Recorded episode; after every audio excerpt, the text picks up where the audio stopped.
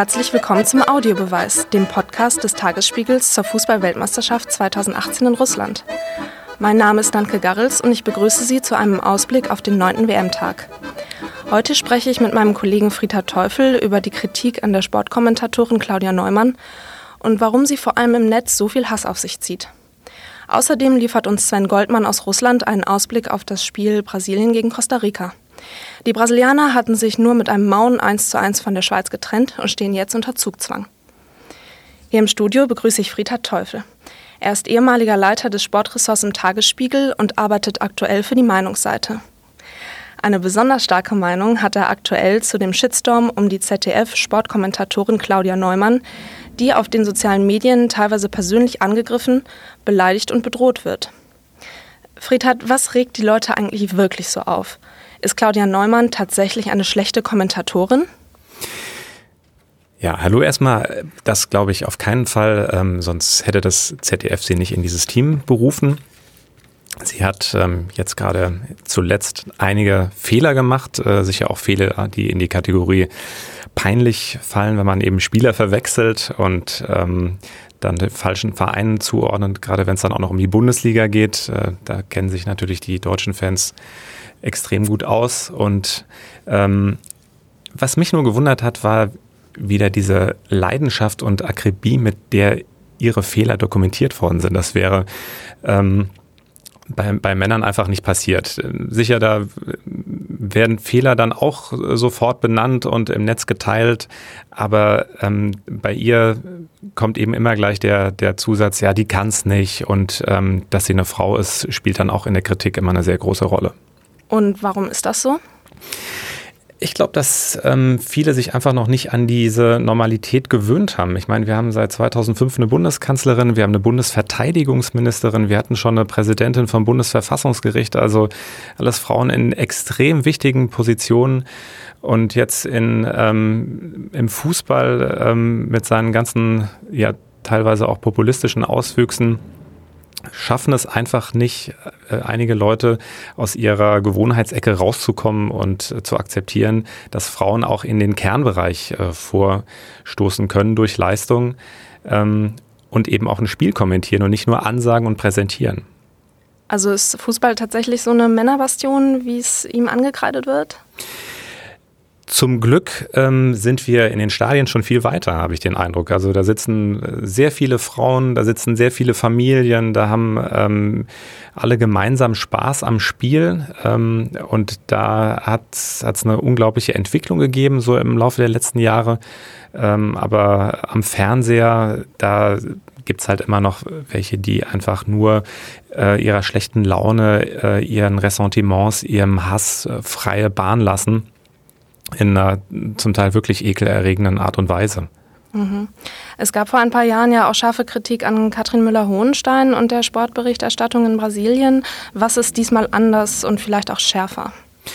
Ich glaube, dass es gerade deshalb schärfer ist, weil ähm, eben Claudia Neumann im Zentrum steht, also dass das Spiel wirklich kommentiert, einschätzt, dass äh, ihre eigene Analyse dazu gibt und nicht nur ansagt und ähm, hinterher Fragen an, an einen Experten stellt, an Olli Kahn und we oder wen auch immer, sondern dass sie ähm, quasi diejenige ist, die dieses Spiel bewerten darf.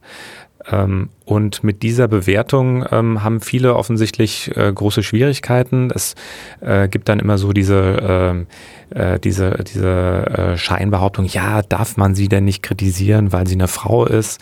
Ähm, natürlich darf man sie kritisieren. Man darf sie nicht nur kritisieren, ich glaube, man muss sie auch kritisieren, weil Kritik einfach ein äh, Mittel ist, um sich auch weiterzuentwickeln. Und wenn man sie nicht kritisieren würde, dann würde man ihr diese Chance nehmen, sich auch weiterzuentwickeln und als Kommentatorin auch besser zu werden. Der ZDF-Sendedirektor sagte im Interview mit der Süddeutschen Zeitung, dass der Sender schon mal vorsorglich sein Social-Media-Team wegen Claudia Neumann aufgestockt hätte.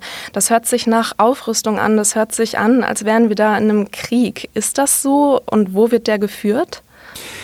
Also der Krieg wird ähm, tatsächlich vor allem an der Tastatur geführt. Äh, zum Glück nur an der Tastatur, aber ähm, die Auswüchse dieses Krieges sind eben in den sozialen Net Netzwerken, bei Facebook, bei Twitter ähm, sehr, sehr sichtbar. Und ähm, ich glaube, ein, ein Sender tut gut daran, ähm, eben seine Kommentare, ähm, die dann auflaufen zu, ähm, auf, auf seinen eigenen Social-Media-Seiten ähm, gut zu moderieren und einfach auch nicht sichtbar werden zu lassen, wenn jemand ähm, die Grenze ähm, der Fairness, des Respekts, des Anstands überschritten hat ähm, und wenn es einfach nicht mehr um Kritik ähm, an der, an der äh, fachlichen Leistung geht. Ich finde es ja eigentlich ein interessantes ähm, Experiment, dass sich Männer eigentlich mal hier in diesem Fall äh, fühlen können, wenn sie äh, empathisch sind und ein, ein gewisses Würdeverständnis haben, ähm, wie, wie, was Frauen eigentlich sonst immer leisten müssen. Frauen müssen nämlich versuchen, wenn sie in Männerdomäne äh, vorstoßen wollen, besser zu sein und sich wirklich zu beweisen, weil sie genau wissen, dass sie besonders kritisch beäugt werden. Und genauso müssen jetzt Männer, die ähm, Claudia Neumann und ihre Leistung äh, bewerten wollen, äh, diese Kritik, äh, wenn sie wirklich ernst gemeint ist, auch besonders gut formulieren, um eben zu zeigen, dass es ihr äh, ihnen wirklich um Claudia Neumann als äh, Kommentatorin geht und nicht um Claudia Neumann als Frau. Also da gibt es noch einige Widerstände, die zu brechen sind. Was können die öffentlich-rechtlichen Sender, was sollten sie tun, um eine Frau am Kommentatorenmikro zur Normalität werden zu lassen? Also zum einen ähm, sollten sie ähm, cool bleiben in dieser Situation. Sie sollten sich ähm, hinter sie stellen. Sie sollten ähm, sachliche Kritik auch ernst nehmen, nutzen ähm, dazu, um ähm, gemeinsam mit Claudia Neumann, genauso wie mit allen anderen Kommentatoren auch ähm, die Arbeit immer weiterzuentwickeln und die Qualität zu verbessern. Ähm, und ich glaube, ähm, Sender sollten auch äh, gerade junge Journalistinnen auch ermuntern, ähm, dass es sich lohnt, ähm, diesen, diesen Beruf zu ergreifen und dass es, dass dieser, dieser Hass ähm, wirklich unabhängig ist von, von äh, ähm, fachlicher Qualität, sondern einfach mit, mit einer großen, äh, mit, mit Ressentiments zu tun hat, die man jetzt als Journalist ohnehin nicht ändern kann. Ähm, aber dann äh, junge Kolleginnen zu ermuntern, zu schulen, zu stärken, ähm, das, das wäre eine tolle Aufgabe für, für öffentlich-rechtliche Sender und äh, könnte eben zu einer weiteren Normalisierung führen. Ja, vielen Dank, Friedhard, für deine Einschätzung und deine Meinung. Gerne. Und nun zum Spielgeschehen. Vor dem Spiel gegen Costa Rica stehen die Brasilianer unter Druck. Gegen die Schweiz schafften sie nur ein Unentschieden. Jetzt geht es gegen Costa Rica ums Achtelfinale, in dem sie auch auf Deutschland treffen könnten. Unser Kollege Sven Goldmann war schon vor vier Jahren in Brasilien als Reporter unterwegs und ist Experte für südamerikanischen Fußball. Hier seine Einschätzung zum Spiel. Dobre Utra iz St. Peterburg. Einen wunderschönen guten Morgen aus St. Petersburg. Gestern hatten wir hier Mitsommer, die längste der berühmten weißen Nächte, aber es ist kühl hier geworden. Ausgerechnet jetzt kommen die Brasilianer an diese wunderschöne Stadt an der Ostsee. Da hätten wir uns schöneres Wetter gewünscht. Naja, das mit dem Wetter werden Sie verschmerzen können, wenn es denn einen Sieg gibt heute Nachmittag im zweiten Gruppenspiel gegen Costa Rica. Alles andere wäre der Heimat schwer zu vermitteln nach dem 1 zu 1 am vergangenen Sonntag gegen die Schweiz. Mir persönlich sind die Brasilianer in der Rückbetrachtung zu schlecht weggekommen. Sie haben hinten gut gestanden, eine einzige Torchance zugelassen. Blöd gelaufen, dass die gleich zum Ausgleich geführt hat. Auch im Spiel nach vorn war das zeitweise durchaus ansprechend. Mit viel Tempo und Einkontaktspiel. Felipe Coutinho vom FC Barcelona war großartig, hat ein wunderschönes Tor geschossen.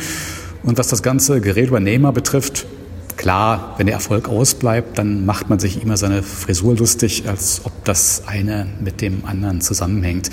Mir persönlich hat er gar nicht so schlecht gefallen. Man darf nicht vergessen, dass das nach fast viermonatiger Verletzungspause sein erstes ernsthaftes Spiel war. Und wer will da schon ernsthaft erwarten, dass er sofort sein höchstes Niveau erreicht? Die brasilianischen Reporter waren ein bisschen aufgeregt, als Neymar am Mittwoch das Training abgebrochen hat irgendwas mit dem rechten Fuß, aber wohl nichts Ernsthaftes. Er wird heute auf jeden Fall spielen. Sonst, ja, Neymar ist wichtig für die Brasilianer, aber anders als die Argentinier, bei denen alles von Lionel Messi abhängt, sind die Brasilianer eben keine Ein-Mann-Veranstaltung. Das hinten Marcelo, der vielleicht beste Außenverteidiger der Welt. In der Offensive Coutinho, William, Gabriel Jesus. So viel Talent hat keine andere Mannschaft bei dieser WM.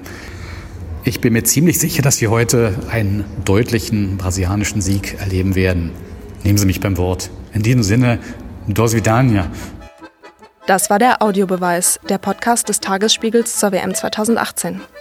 Alle Folgen finden Sie auf tagesspiegel.de, Spotify und auf iTunes.